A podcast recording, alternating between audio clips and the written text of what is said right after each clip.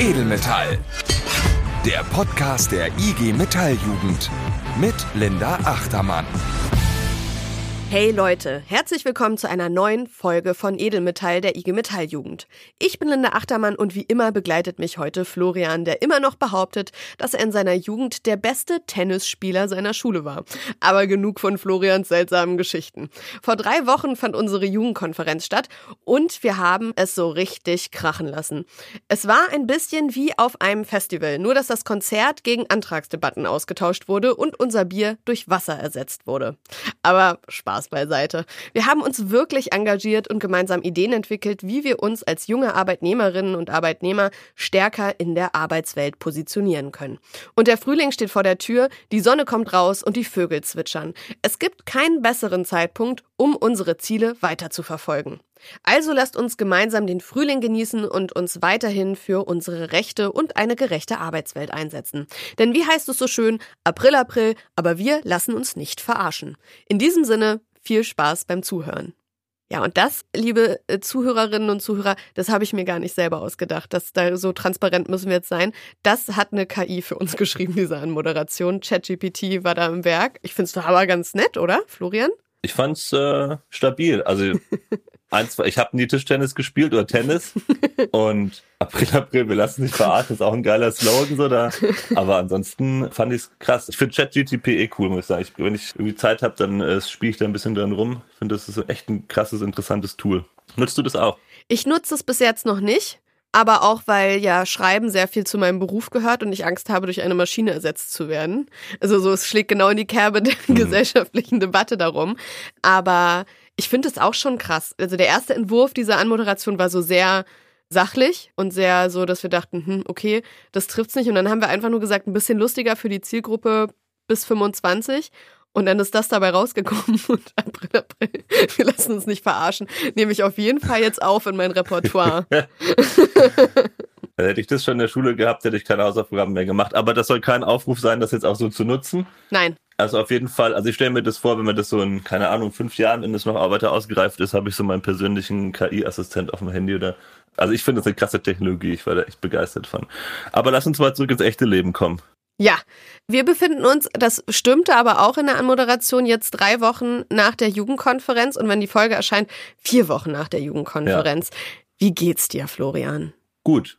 Also ich fand die Jugendkonferenz war echt krass. Es war einfach ein riesiges IG Metall Jugendfamilientreffen, man hat so viele Leute wieder gesehen und wir haben auch so krass intensiv diskutiert und getagt und ich muss echt sagen, ich habe hab jetzt letzte Nacht nicht, aber ich habe echt immer noch davon geträumt, wirklich, weil das irgendwie mich echt alles beschäftigt hat. Ich fand es war eine richtig coole Veranstaltung, hat uns inhaltlich weitergebracht, hat uns aber auch als Menschen irgendwie fand ich zusammengebracht und ja, war richtig gut, hat Spaß gemacht. Wie fandst du's? Du warst ja zum ersten Mal da, oder? Genau, ich fand's total geil. Also ich fand's erstmal super interessant, wie die Debatten überhaupt abgelaufen sind und das wirklich auch so mit richtigen harten Bandagen dann auch teilweise diskutiert wurde und da es Auseinandersetzungen gab bei Themen, die einfach Leuten wichtig waren.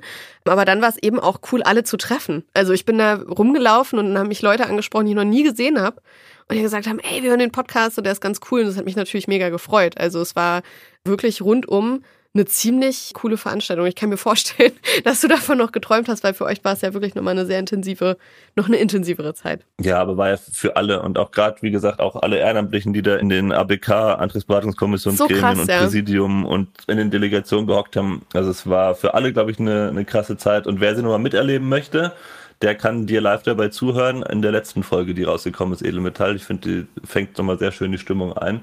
Da nochmal eine Hörempfehlung. Ja. Zieht euch das nochmal rein. Das ist cool. Und du hast es gesagt, zurück ins Jetzt. Wir befinden uns gerade im März, auch in der März-Ausgabe von Edelmetall im Jahr 2023. Und it's our birthday. Wir werden drei Jahre alt und ich bin das erste Mal in drei Jahren verschnupft bei einer Aufnahme. Aber gut, lass uns mal darüber sprechen. Was haben wir denn jetzt für Themen hier im Frühling, im März vor der Brust? Also viele Themen, aber wenn wir gucken, was ist jetzt gerade aktuell im März, dann natürlich die Tarifrunde Kfz-Handwerk. Das geht gerade richtig los und wir haben uns vorgenommen, da mal in den nächsten Folgen reinzugucken, was da passiert. Wir starten heute mit Baden-Württemberg, den wir den Stefan zu Gast, der sitzt da an der Tarifkommission und der erklärt uns, was da die Forderungen sind. Interessant ist, jeder Bezirk hat da gerade ein bisschen andere Schwerpunkte, was die Forderungen angeht. Wir starten da in Baden-Württemberg, gucken uns dann in den nächsten Folgen auch nochmal andere Tarifgebiete an. Und dann gibt es nochmal eine echte Revolution, sage ich mal, in Bremen. Da ist nämlich gerade eine Umlagefinanzierung oder eine Umlage in der Ausbildung auf dem Weg. Das heißt, Unternehmen, die ausbilden, werden finanziell unterstützt oder sollen das werden. Das, was wir ja auch schon lange fordern als IG Metalljugend auf Bundesebene, hat Bremen jetzt umgesetzt oder will es umsetzen. Und da hast du, Linda, mit einem Politiker gequatscht aus Bremen, aus dem Land. Genau, mit Volker Stamann, äh, Mitglied der SPD, war mal Kassierer bei der IG Metall in Bremen und sitzt jetzt eben für die SPD in der Bremer Bürgerschaft und hat an diesem Vorschlag mitgearbeitet. Und du hast es ganz richtig gesagt, die wollen das umsetzen. Das Gesetz befindet sich jetzt gerade in der zweiten Lesung.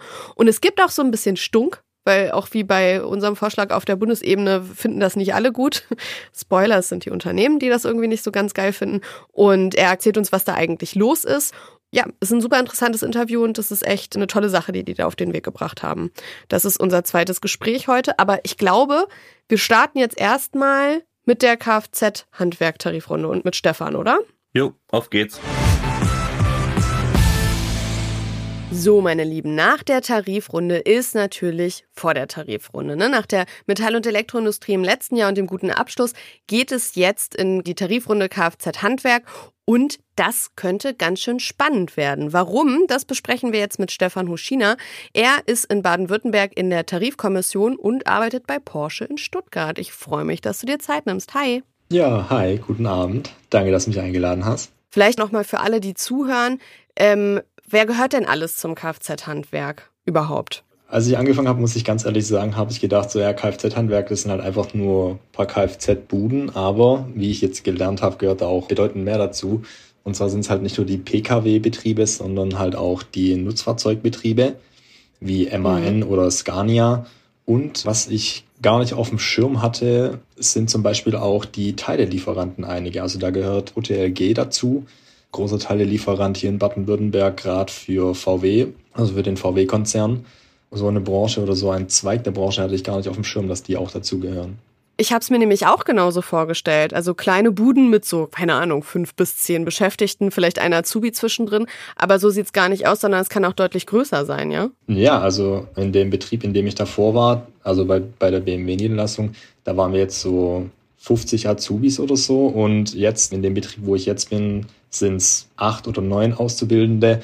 Also die Variation von groß und klein ist sehr stark, muss ich sagen. Also das ist eine sehr spannende Runde, vor allem weil wir halt nicht nur für die großen Player kämpfen oder halt die Marken, die Namen haben, sondern halt auch für kleine Autohäuser, die aber natürlich auch tarifgebunden sind. Wie sind denn die aktuellen Bedingungen überhaupt in der Branche? Also jetzt mal beispielsweise die Ausbildungsvergütung. Wie sieht die denn aus? Ja, Thema Ausbildungsvergütung ist eigentlich im Moment sehr gut. Also wir haben in den letzten Jahren sehr große Fortschritte gemacht, also uns immer mehr an, ja, muss man halt sagen, an der höchsten Messlatte hier in Baden-Württemberg, die MOD, haben wir uns immer weiter angepasst. Wir sind aber natürlich noch nicht auf dem Level von der Metall- und Elektroindustrie. Also egal, ob man jetzt als ausgelernte Fachkraft arbeitet oder halt auch in der Ausbildung.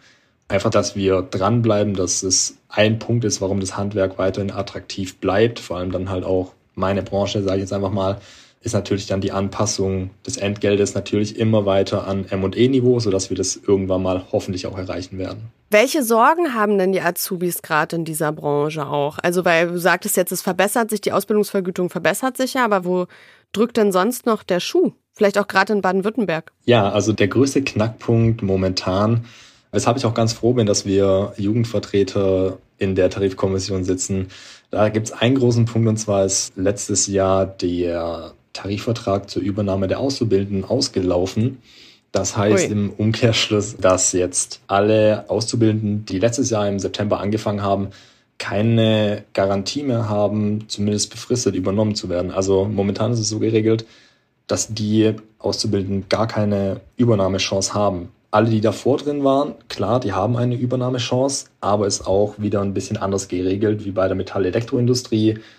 Und zwar, wenn ein Betrieb überproportional ausbildet, entgeht er dieser Klausel so gesehen und muss seine Auszubildenden nicht übernehmen. Ähm, das ist ein großer Knackpunkt, woran wir als Jugend auch arbeiten, dass wir da jetzt wieder mehr in Richtung Metall-Elektro blicken und fordern natürlich dann diesen Tarifvertrag wieder, halt natürlich in einer verbesserten Form, so dass jetzt auch die im ersten Ausbildungsjahr mit einbegriffen sind, aber natürlich dann auch diese Klausel von wegen überproportional und dann kommt man aus der Sache raus, wollen wir als Jugendvertreter auch nicht drin haben in dem neuen Tarifvertrag.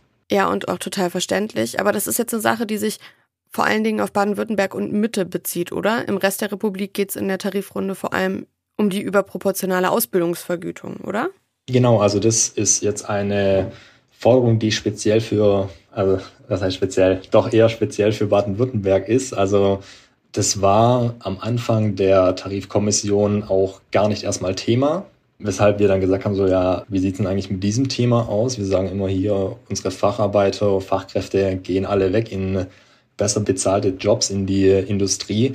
Und woran liegt es? Ja klar, wenn ich als Auszubildender nicht die Möglichkeit habe, irgendwie übernommen zu werden in meinem Betrieb, dann verstehe ich es auch, wenn die dann sagen, nö, ich gehe jetzt in die Metall-Elektroindustrie.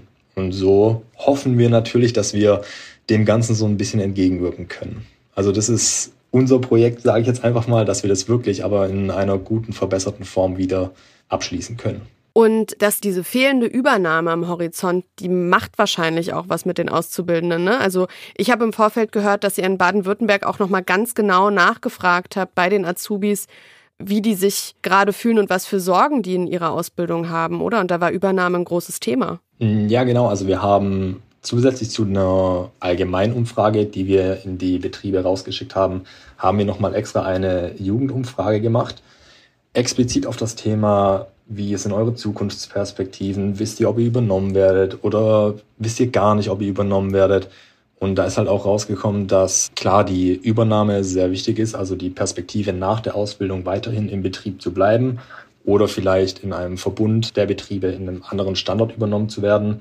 Aber was halt auch gravierend aufgefallen ist, ist dieser Fakt, dass 75 Prozent der Azubis nicht wissen, ob sie überhaupt übernommen werden nach der Ausbildung. Also da ist auch so gesehen nicht wirklich eine große Aufklärung da, sagen wir es mal so in den Betrieben. Und acht Prozent werden unbefristet übernommen, was sehr schön ist, klar, immerhin acht Prozent, aber ist halt auch dann meistens außer Betriebsvereinbarungen geschuldet, die dann halt auf einzelne Betriebe zurückzuführen sind, aber halt eben nicht für die breite Masse. Und die breite Masse sind halt gerade diese 75 Prozent, von denen wir wissen, bei denen drückt der Schuh, die wissen nicht, wo vorne und hinten ist. Okay, jetzt haben wir schon festhalten können, dass Übernahme ein ganz, ganz großes Thema ist. Gibt es dann noch einen anderen Teil der Forderungen für die Jugend jetzt bei euch in Baden-Württemberg? Ja klar, und zwar natürlich auch die Anhebung der Entgeltvergütung oder der Ausbildungsvergütung, muss man ja sagen. Und wie es aber auch bei der Forderung ist für alle Angestellten, auch diese soziale Komponente, also die Inflationsausgleichsprämie, genau die fordern wir eben natürlich auch als soziale Komponente für die Auszubildenden. Was erwartest du denn von den Verhandlungen? Also ich persönlich erwarte, dass die Forderungen, die wir aufstellen, genauso dann auch umgesetzt werden, dass wir die genauso durchbekommen.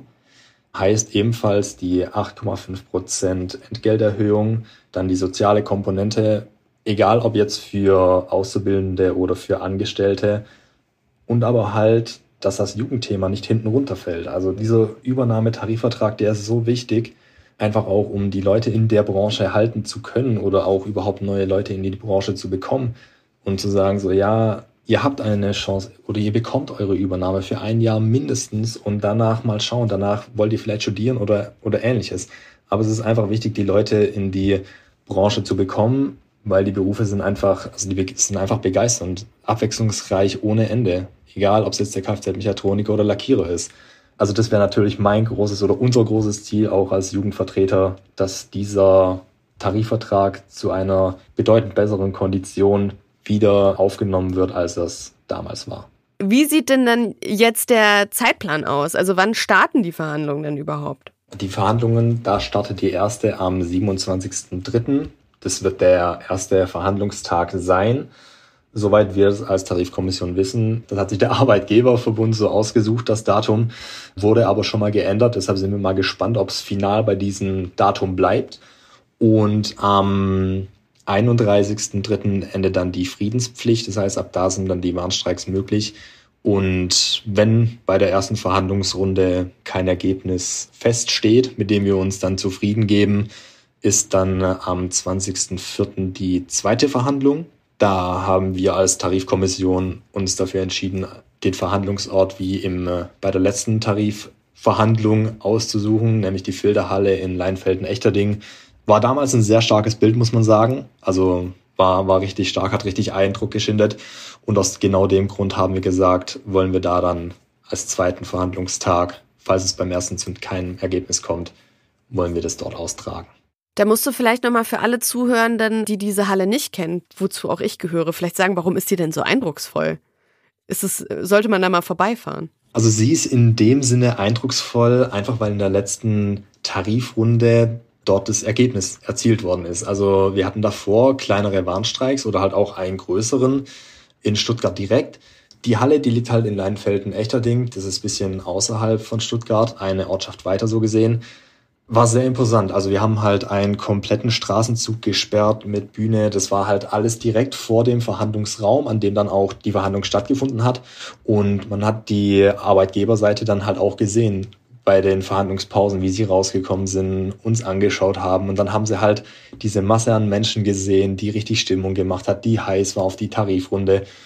Und ja, es ist eher so ein emotionales Ding, sage ich jetzt einfach ja. mal. Anstelle von so, ja, wir gehen dahin, weil die Halle vielleicht so schön ist. Also es hat, es hat eher einen sehr emotionalen Handlungspunkt, sagen wir es mal so. Ja, mich hast du damit schon abgeholt. Ich glaube, ganz viele Kolleginnen und Kollegen dann bestimmt auch. Du hast gerade schon von Warnstreiks gesprochen, die dann ab Ende März möglich sind. Was sind noch für Aktionen denn dann geplant? Habt ihr schon so ein bisschen eine Idee, wie ihr die Leute aktivieren wollt? Ja, einerseits die aktivierenden Umfragen, die wir ja schon durchgeführt haben und in der, die in der Auswertung sind. Darunter war ja auch die Befragung für die Azubis explizit. Des Weiteren sind natürlich auch aktive Mittagspausen geplant. Wir als Jugend wollen dann auch noch einen, sagen wir es mal, einen Infoabend veranstalten, wo wir über die Tarifrunde aufklären, was die Forderungen sind und einfach nochmal die Jaffen dann auch mit abholen. Wie dürft ihr agieren? Wann dürft ihr agieren? Dürft ihr eure Auszubildenden aufklären oder nicht? Das sind alles so, so kleine Sachen, die wir für die Jugend machen, die aber sehr wichtig sind, weil das Gefühl manchmal auch da ist, dass Jugendliche oder junge Arbeitnehmer nicht genau wissen, was dürfen sie jetzt eigentlich machen? Müssen sie ausstempeln bei einem Warnstreik oder ja, also da ist noch sehr viel Unsicherheit, die wollen wir natürlich nehmen und gut möglich aufklären und vorbereiten und natürlich auch Stimmung machen. Dann wünsche ich dir jetzt erstmal alles, alles Gute für die Tarifrunde, dass du dir die Emotions jetzt weiter reintragen kannst.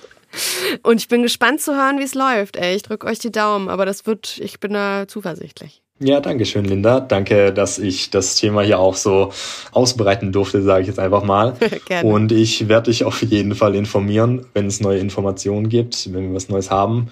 Vielleicht sogar, wenn wir im Verhandlungsteam mit dabei sind. Wer weiß, was kommt. Dann bis bald, Stefan. Danke, bis bald.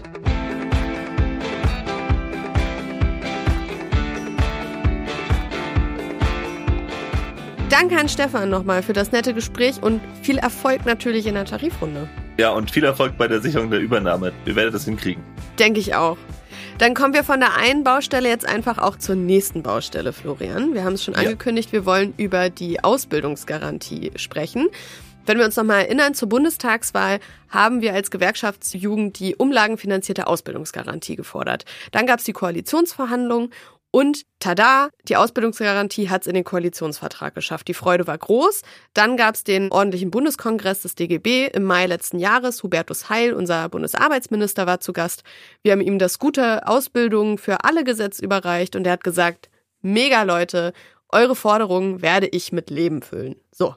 Und jetzt gibt es einen Referentenentwurf für das Weiterbildungsgesetz was eigentlich die Ausbildungsgarantie umsetzen soll. Was jetzt aber drin steht, ist, dass das Arbeitsministerium geförderte Kurzpraktika vorsieht, einen Mobilitätszuschuss und bessere Beratung durch die Arbeitsagenturen und Jobcenter. Außerdem geht das Bundesministerium davon aus, dass ab 2024 zwischen 3000 und 4000 junge Menschen zusätzlich in außerbetrieblichen Ausbildungsstätten untergebracht werden können, weil sie keine Ausbildung dann im Betrieb finden.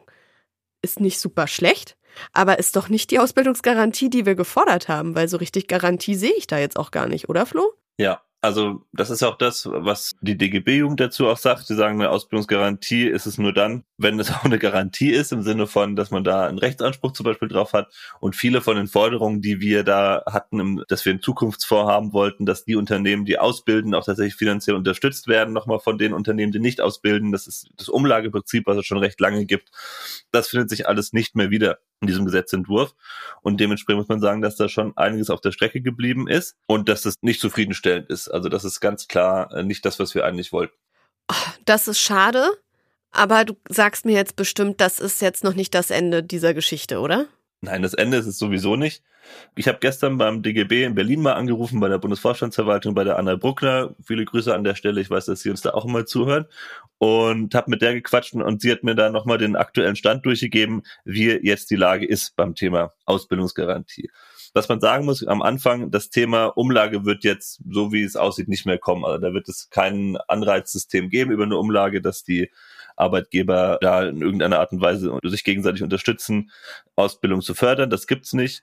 Jetzt ist es aber auch so, dass das, was aktuell in diesem Referentenentwurf drinsteht, was der Referentenentwurf, wir kennen das noch vom Berufsbildungsgesetz, ist ja so das erste Stadion sozusagen von einem Gesetz. Da haben sich ein paar Leute im Ministerium zusammengehockt und überlegt, wie könnte sowas aussehen. Jetzt kommen wir in das parlamentarische Verfahren. Das heißt, dieser Referentenentwurf geht jetzt ins Parlament, in den Bundestag und da gucken ganz viele Bundestagsabgeordnete nochmal drüber und bearbeiten das. Und das ist jetzt unsere Möglichkeit, da jetzt Einfluss drauf zu nehmen und unsere Forderungen da noch mit reinzubringen. So. Das wird jetzt wahrscheinlich nicht mehr die Umlage noch werden. Also wie gesagt, diese Finanzierung, das ist recht unrealistisch. Aber es gibt noch viele Punkte, die wir da noch verbessern könnten. Zum Beispiel, was ich gerade eben gesagt habe, ein Rechtsanspruch. Nämlich, dass es einen individuellen Anspruch auf einen Ausbildungsplatz gibt, der auch rechtlich gesichert ist und du nicht irgendwie zum Arbeitsamt rennen musst und sagen musst, ich würde gerne Ausbildungsplatz haben und dann entscheidet ein Sachbearbeiter darüber, kriegst du jetzt die Unterstützungsleistung oder nicht. So, Punkt eins, wir brauchen Rechtsanspruch, das ist eigentlich das Wichtigste. Du hast ja gesagt auch vorhin, es gibt einen Mobilitätszuschuss, der ähm, Gesetz steht. Es soll eine Praktikumsinitiative geben. Das muss alles so laufen, dass es auch für junge Menschen vernünftig ist. Also einmal im halben Jahr nach Hause fahren motiviert niemanden dazu, jetzt weiter wegzuziehen für eine Ausbildung. Und wenn du eine Praktikumsinitiative machst, muss die auch entsprechend vergütet sein. Das ist alles einfach wichtig. Das sind Themen, die wir ansprechen müssen, die wir noch verbessern können. Und das Thema Jugendberufsagenturen. Du hast ja gerade angesprochen, bessere Beratungsleistungen durch die Agenturen.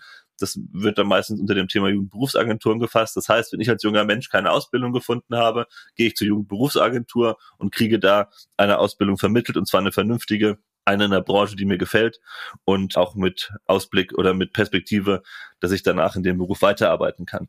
Und das muss es flächendeckend geben. Da gibt es auch schon verschiedene Beispiele, wo das funktioniert.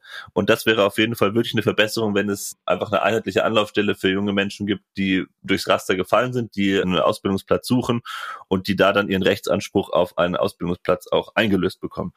Das sind vielleicht, finde ich, so die wichtigsten Punkte, die man noch besser machen kann. Das ist jetzt keine Revolution, aber es geht einfach darum, auch wenn es der große Wurf vielleicht nicht ist, trotzdem noch ein paar Punkte zu verbessern. Und das Allerwichtigste ist, dass wir uns die öffentliche Debatte auch nochmal angucken und die beeinflussen. Weil was überhaupt nicht geht, was mir auch wirklich wütend macht jedes Mal, wenn ich es höre, ist, dass an allen Ecken und Enden über Fachkräftemangel gesprochen wird. Wir finden nicht genug Leute und äh, es gibt jetzt ja richtig viele Studien, die auch sagen, wir brauchen für die, wenn wir die ganze Transformation, also den Strukturwandel in der Arbeitswelt schaffen wollen, brauchen wir irgendwie paar hunderttausend mehr Fachkräfte in den nächsten Jahren, die wir gar nicht haben.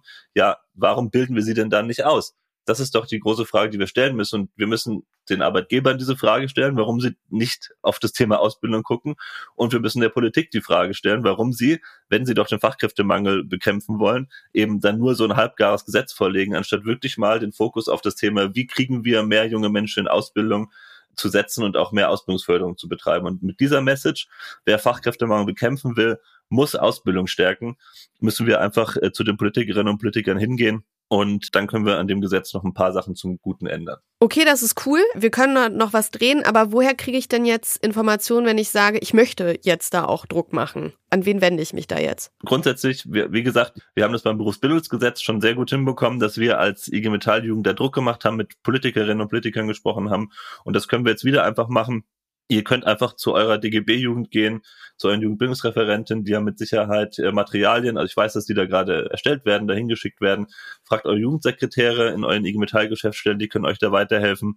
Und habt da keine Angst, es geht da nicht darum, dass ihr was Falsches sagt oder dass ihr jetzt, dass es wichtig ist zu wissen, was jetzt genau ein Rechtsanspruch ist oder was, wie sich das unterscheidet zu dem, was da jetzt aktuell im Gesetz drin steht Wichtig ist einfach, dass wir das Thema Ausbildung in den Mittelpunkt rücken und der Politik klar machen, dass das, was sie da bisher vorgelegt haben, einfach nicht ausreichend ist. Und dafür sind wir die Experten. Und es ist auch, finde ich, Aufgabe der Politikerinnen und Politiker, uns dazuzuhören, wenn wir das, was sie in unserem Sinne ja versuchen, da irgendwie zu regeln, scheiße finden. Das finde ich ist eine Ansage, mit der kann ich leben und ein bisschen in den Frühling ziehen. Und vor allen Dingen ist das auch eine perfekte Überleitung zu unserem jetzt folgenden Interview. Ich habe mit Volker Stamann gesprochen, weil jetzt in Bremen soll es einen Ausbildungsfonds geben, eine Umlagefinanzierung, die Arbeitgeber belohnen soll, wenn sie eben ausbilden. So, du hast schon gesagt, auf Bundesebene wird das jetzt gerade erstmal schwierig. Trotzdem ist das ja was, was wir als Gewerkschaft einfach geil finden. Und da können wir uns mal ja, anhören. Und das zeigt, ja, bitte. Und das zeigt, dass wo ein Wille ist, ist auch ein Weg. Also wenn der politische Wille da ist, dann gibt es sowas zum Beispiel wie eine Umlagefinanzierung. Und es ist nicht unmöglich, sondern aktuell, wie gesagt, auf Bundesebene die politische Konstellation sieht nicht so aus, als ob wir das hinkriegen.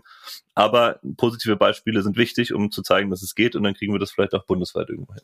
Das finde ich gut. Dann hören wir doch jetzt einfach erstmal rein. Ab geht's. Während die Bundesregierung auf Beratungsresistenz schaltet und versucht, den Fachkräftemangel mit einem Mobilitätszuschuss und ein paar Praktika zu lösen, hört man aus Bremen ganz andere Töne. Hier wurde im Januar ein Gesetzesentwurf für einen landesweiten Ausbildungsfonds beschlossen. Und obwohl wir als GewerkschafterInnen natürlich wissen, dass so ein Ausbildungsfonds eine gute Sache ist, gibt es Ärger an der Weser. Was genau da los ist und was wir uns unter dem Ausbildungsfonds vorstellen können, frage ich jetzt Volker Stamann. Er war Kassierer der IG Metall Bremen, ist ehrenamtliches Mitglied des Vorstandes und ist jetzt für die SPD in der Bremer Bürgerschaft und dort wirtschaftspolitischer Sprecher. Hallo. Hallo. Bevor es zu Verwirrung kommt, Bürgerschaft ist was, das kennt man irgendwie nur aus Bremen, das ist aber eigentlich auch gleichzeitig der Landtag, oder? Sonst? Ja, genau. Es gibt eine Stadtbürgerschaft und einen Landtag. Ich bin in beiden drin. Das gibt nur in Bremen und Hamburg. Ansonsten heißt das Landtag. Alles klar. Gut. Dann zum Ausbildungsfonds. Ist ja erstmal eine Nachricht, wo sich alle GewerkschafterInnen denken, geil, das haben wir schon probiert auf Bundesebene irgendwie durchzukriegen, eine Umlage. Und jetzt probiert ihr das. Wie ist denn die Ausgangslage auf dem Bremer Ausbildungsmarkt überhaupt? Warum braucht es so einen Ausbildungsfonds? Ja, vielleicht einen Satz nochmal vorher. Wir haben ja eine äh, rot-grün-rote Landesregierung und dieser Ausbildungsfonds steht seit 2019 im Koalitionsvertrag und eigentlich sind wir relativ unglücklich, dass wir jetzt erst zur Umsetzung kommen. Aber ähm, da war, als wir es vereinbart haben, die Situation am Ausbildungsmarkt auch noch eine etwas andere. Wir haben in Bremen immer zwei Diskussionen. Das eine ist, wie viel Auszubildende haben wir, wie viel Ausbildungsstellen sind da, wie viel Schulabgänger haben wir und wie viel kommen davon in, in Ausbildung. Das ist die eine Debatte, wo wir jahrelang in Bremen wie auch in der Bundesrepublik ein Missverhältnis hatten, also mehr Bewerber als Ausbildungsstellen. Das dreht sich langsam. Also wir haben jetzt zunehmend mehr Ausbildungsplätze. Facharbeitermangel muss man, glaube ich, heutzutage nicht mehr groß erklären. Wir haben aber ein zweites Problem in Bremen und auch das ist keine Besonderheit, nämlich, dass die Betriebe immer sagen, das, was von der Schule abgeht und was wir an Einstellungstests machen, ist nicht ausbildungsfähig. Und darüber gibt es jetzt sozusagen diese Debatte. Zum einen also eine äußerst kritische Debatte. Dazu muss man auch wissen, Bremen ist im Wahlkampf. Wir haben im Mai Wahlen. Insofern wird das alles sehr zugespitzt und sehr hochgekocht. Aber es ist eben so, dass wir als Koalition beschlossen haben, dass wir diese Frage von Ausbildungsfähigkeit und Unterstützung mit diesem Fonds praktisch versuchen, auf neue Beine zu stellen. Und warum macht jetzt genau bei dieser Problematik so ein Ausbildungsfonds eine Umlage dann Sinn? Naja, also wir haben ja zwei Punkte. Das eine ist, nur 22 Prozent der Bremer Betriebe bilden überhaupt aus. Das heißt, 80 Prozent bilden gar nicht aus. Jetzt ist ein großer Teil davon auch Kleinbetriebe oder Solo-Selbstständige, aber die Mehrheit bildet nicht aus. Das ist etwas, was wir als Gewerkschafter, aber auch in der Politik als SPD nicht zulassen wollen, sondern wir wollen alle in die Verpflichtung nehmen. Da gibt es ja immer schon die Forderung auch der IG Metall, die heißt, wer nicht ausbildet, soll zahlen. Das ist rechtlich schwierig. Das haben wir alles juristisch prüfen lassen. Das ist schwierig und deswegen haben wir eine Ausbildungsumlage, die alle Betriebe bezahlen sollen, es sei denn, sie haben unter fünf Beschäftigte. Da macht es einfach keinen Sinn mehr in diesen ganz kleinen Betrieben. Und diejenigen, die ausbilden, kriegen pro Auszubildenden Geld zurück, um das zu unterstützen. Das ist unser Modell. Lass uns da noch mal ganz genau drauf schauen, wie funktioniert denn dieser Ausbildungsfonds? Also was muss wer wann einzahlen und was kriegt er auch wieder raus? Das ist relativ einfach. Also erstmal sind alle Bremer Betriebe äh, inbegriffen, inklusive der Verwaltung und der Behörden, weil das auch Ausbildungsbetriebe sind im Sinne des Gesetzes. Das Zweite, es gibt zwei Ausnahmen. Das eine sind Kleinbetriebe unter fünf Beschäftigter, weil ich so ein Kioskbesitzer nicht sagen kann, du musst ausbilden oder zahlen. Das wäre ja unfair. Und das zweite, die ausgenommen sind, sind Branchen, die schon einen Ausbildungsfonds haben. Das ist klassischerweise zum Beispiel das Bauhauptgewerbe mit der Suko Bau. Die sind ausgenommen, die brauchen das nicht zahlen. Oder im Pflegebereich gibt es sowas auch. Das sind die beiden Ausnahmen. Ähm, und wie funktioniert das? Auch relativ simpel. Also wir nehmen die Bruttolohnsumme des Jahres eines Betriebes. Da wird es eine Gebühr geben und die beträgt maximal 0,3 Prozent der Bruttolohnsumme. Also einfaches Rechenbeispiel. Ich habe eine Million Euro Bruttolohnsumme im Jahr für alle meine Beschäftigten. Da muss ich im Jahr 3000 Euro zahlen. Mhm. Okay. Und dann gibt es eine Rückzahlung und zwar erhalten alle pro Auszubildenden pro Jahr zwischen 1500 und 2500 Euro zurück. Das bedeutet für unser Beispiel, ich habe eine Million Euro Bruttolohnsumme, ich zahle jedes Jahr 3000 Euro. Mit zwei Azubis kriege ich schon mehr rein, als ich bezahle. Mhm. Okay. Also das ist relativ simpel. Auch das ist immer verwirrend. Das geht auch nicht um neu geschaffene Auszubildende. Da gab es ja auch viele Modelle. Das berücksichtigt unser Modell nicht, sondern jedes, jeder Auszubildende, jeder Ausbildungsplatz wird angerechnet, auch wenn er schon war. Wer gar nicht ausbildet, kriegt nichts zurück. Das ist der Sinn des Gesetzes. Weil es gibt ja auch viel Gegenwind. Ich finde, so wie du das jetzt erklärt hast, da fällt mir gar nicht ein, was man dagegen haben könnte. Aber vielleicht, wenn wir genauer drauf schauen, findet sich dann doch was. Ja, es gibt eine breite Kampagne, die heißt für mehr Bildung und gegen den Ausbildungsfonds. Und aus diesem Titel erkennt man schon, dass es nicht gegen die Ausbildungsplatzabgabe direkt geht, sondern das schlechte Bildungssystem in Bremen nochmal ankreidet und sagt, ihr habt als Bremer Senat in der Bildungspolitik versagt und jetzt gibt ihr uns die schlechten Auszubildenden und dafür sollen wir jetzt auch noch zahlen. Jetzt werden wir doppelt belastet. Das kann man so sehen. Das hat aber im Moment mit dem Problem nichts zu tun, weil das Problem lautet ja, dass wir zu wenig Auszubildende haben. Der Facharbeitermangel ist, wie er ist. Und wir haben auch zunehmend in Bremen eine ganze Menge Auszubildenden, die überhaupt nicht aus dem Bremer Schul, also aus dem deutschen Schulsystem kommen. Das ist das Thema Flüchtlinge 2015. Wir haben jetzt sozusagen Menschen aus der Ukraine und wir wären heilfroh, wenn wir sie in den Betrieben hätten. Aber sie brauchen Unterstützung. Sie brauchen Sprachunterstützung. Wir haben Probleme mit psychischen Geschichten, also eine psychosoziale Unterstützung. Das soll der, der Ausbildungsfonds eben aufgreifen, sodass wir alle, auch die unversorgten Jugendlichen aus Bremen, auch die ohne Hauptschulabschluss, ganz ohne Abschluss, dass wir die halt in Ausbildung kriegen, weil unser Motto an der Stelle ist relativ schlicht, wir können auf niemanden verzichten, und zwar gesellschaftspolitisch nicht, aber auch betriebspolitisch nicht. Also vor dem Hintergrund der Facharbeitermangel brauchen wir jede helfende Hand in den Betrieben, gerade in den kleinen Betrieben. Wie ist denn jetzt der Stand? Also es gab jetzt den Gesetzesentwurf, ihr habt darüber beraten, aber ganz durch ist die Sache ja noch nicht, oder? Nein, wir haben in der ersten Lesung, das passiert in Landesparlamenten immer so, dass Gesetze in zwei Lesungen beschlossen werden. Wir haben jetzt in der ersten Lesung in der letzten Woche das mit Koalitionsmehrheit beschlossen. Jetzt geht es nochmal in den Fachausschuss, das heißt bei uns Wirtschaftsdeputation, wo wir nochmal über die ein oder anderen Dinge nachdenken und gucken und auch Fragen nochmal beantworten, das konkretisieren. Dazu kann ich gleich nochmal was sagen. Und dann wird es entweder im März oder im April, je nachdem, wie der Prozess weitergeht, in die zweite Lesung gehen und dann ist es beschlossen. Es gibt noch mal einen Punkt, der auch in der Kritik ist, was ich gar nicht nachvollziehen kann. Das Gesetz ist relativ, ich sag mal, offen formuliert. Also da steht nicht drin, dann muss dies und jenes passieren, sondern das legt die Grundlage für einen sogenannten Verwaltungsrat, weil wir gesagt haben, das Geld, was da eingenommen wird, das verschwindet nicht irgendwo im Bremer Haushalt, sondern das Geld ist zweckgebunden für Unterstützung von Ausbildung oder Unterstützung von Betrieben oder wenn gar nichts mehr hilft, überbetriebliche Ausbildung. Aber es ist zweckgebunden. Und um das zu verwalten, also um zu gucken, wie viel Geld wird eingenommen, also wie hoch ist der Beitragssatz Und um zu verwalten, welches Geld wird ausgegeben, kommt ein sogenannter Verwaltungsrat. Der besteht aus Handelskammer, Handwerkskammer, Arbeitnehmerkammer, die wir in Bremen ja noch haben, Unternehmerverbände, Wirtschaftsbund und eben der Politik in Bremen und Bremerhaven. Und die bestimmen darüber.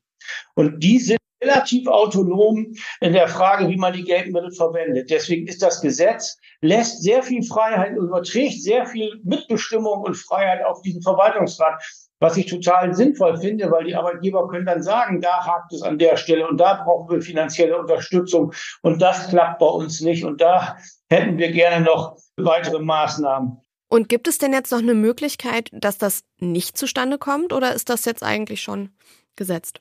Naja, also es, es, muss ja beschlossen werden in der zweiten Lesung und wir haben in der Koalition die Mehrheit. Insofern ist die Wahrscheinlichkeit relativ groß, aber wir wollen es natürlich auch nicht durchdrücken. Wir haben natürlich ein Interesse, die Betriebe, die Arbeitgeber und die kann man auch mitzunehmen. Und natürlich holen wir uns jetzt die Argumente an und sagen, ja, da ist vielleicht was dran, ja, da müssen wir nachschärfen und ja, das ist, ist vielleicht nicht so glücklich. Also da sind wir jetzt genau in diesem Prozess auch unter Beteiligung der ganzen Akteure.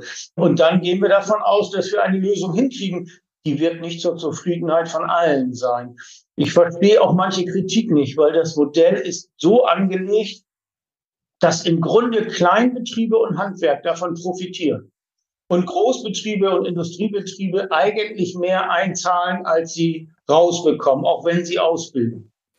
Vielleicht jetzt nochmal so auf bundespolitische Ebene. Du hast vorhin in eingangs schon öfter gesagt, dass die Situation in Bremen jetzt gar nicht so sehr besonders ist. Und das ist auch tatsächlich so. Genau dieser Trend ist ja einfach auch zu sehen, dass Ausbildungsplätze abgebaut werden, aber immer mehr Menschen oder nicht besetzt werden können, aber trotzdem immer mehr junge Leute auch bundesweit nicht in einer Ausbildung finden. Und die Menschen, die da auf der Strecke bleiben, sind vor allen Dingen Menschen mit einem Hauptschulabschluss. Meinst du denn, dass diese Umlagefinanzierung und dieses Anreizschaffen durch diese Umlagefinanzierung auszubilden, dass das eine Lösung wäre, die einfach auch auf bundespolitischer Ebene sinnvoll wäre? Naja, ich bin von der Lösung überzeugt. Insofern glaube ich, dass man sich, also ich kann mir auch bundespolitisch vorstellen, wenn man auch sagen muss, dass im Moment das Bundesarbeitsministerium mit dieser Lösung sehr, sehr, sehr zurückhaltend ist. Das verstehe ich auch, aber ich glaube, also das Interesse bundesweit an der Bremer Lösung, an dem Gesetzentwurf ist sehr groß, sowohl auf IG Metall als auch auf DGB, aber auch auf anderen Ebenen an Institutionen, die sagen, was macht ihr da eigentlich und wie macht ihr das und wem kommt das Geld zugute?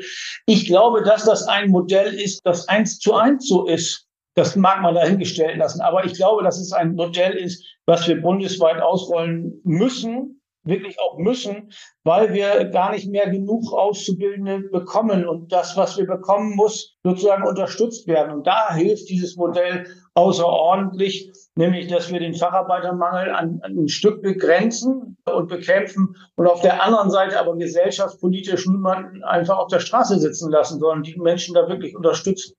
Ein Appell, den man nur unterschreiben kann. Vielleicht nochmal zum Abschluss. Wir reden ja jetzt nicht nur unter uns, sondern es hören uns ja auch ein paar hundert und auch ein paar tausend Zuhörende zu.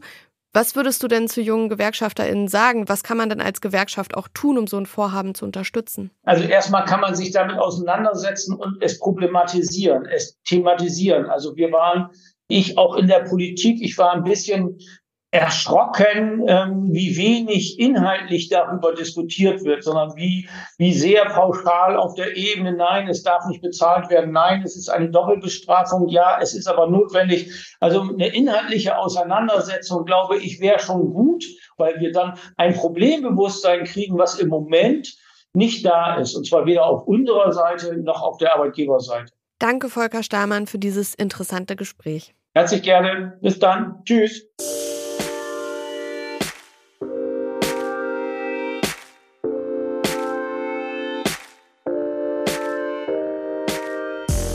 Ja, Florian, das war's schon wieder. Die Folge ist um. Krass.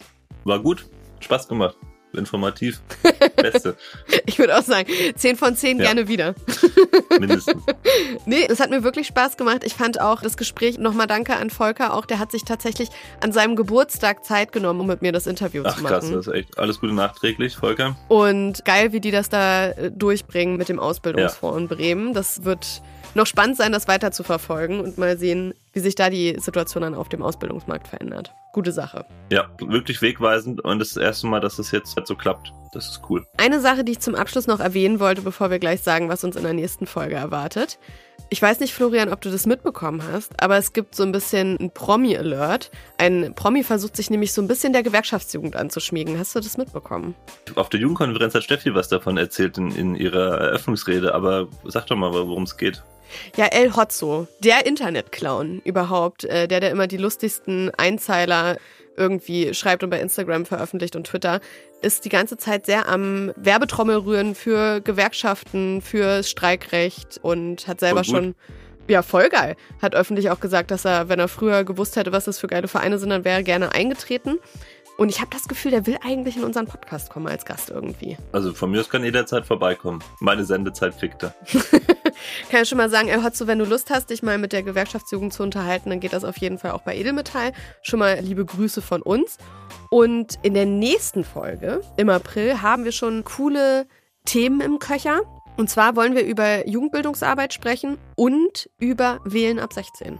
Soweit der Plan. Ja, machen wir. Da gibt es eine neue Studie, die nochmal zeigt, dass es wichtig ist. Damit beschäftigen wir uns. Und ja, Jugendbildungsarbeit, gerade für alle neu gewählten Jugendausbildungsvertreterinnen und äh, Auszubildenden, ich mache es wie Olaf Scholz für junge Auszubildungsvertreterinnen und Vertreter, ist das ein Muss. Und deswegen haben wir da einen Experten für unsere Bildungsarbeit da, der nochmal erklärt, warum das Spaß macht und was wir da so machen. Also schaltet ein, wenn es wieder heißt Edelmetall. Am 3.4. kommt die neue Folge dann raus. Und ich freue mich jetzt schon. Vielleicht ist Alhotzo dann auch schon da. Mal sehen. Wer weiß, was passiert. Die Zeiten sind ja verrückt. Würde mich freuen, wie gesagt, wenn der mal vorbeikommt hier. Und ansonsten sehen wir uns im April. Es bleibt April, April. Wir lassen uns nicht nee, verarschen. Das ist Lebensmotto. Bis zum nächsten Mal. Ich bin Linda Achtermann, das ist Florian Stenzel. Und das war Edelmetall. Tschüssi. Sag auch nochmal Tschüss. Tschüss. Edelmetall. Der Podcast der IG Metalljugend. Gefördert vom Bundesministerium für Familie, Senioren, Frauen und Jugend.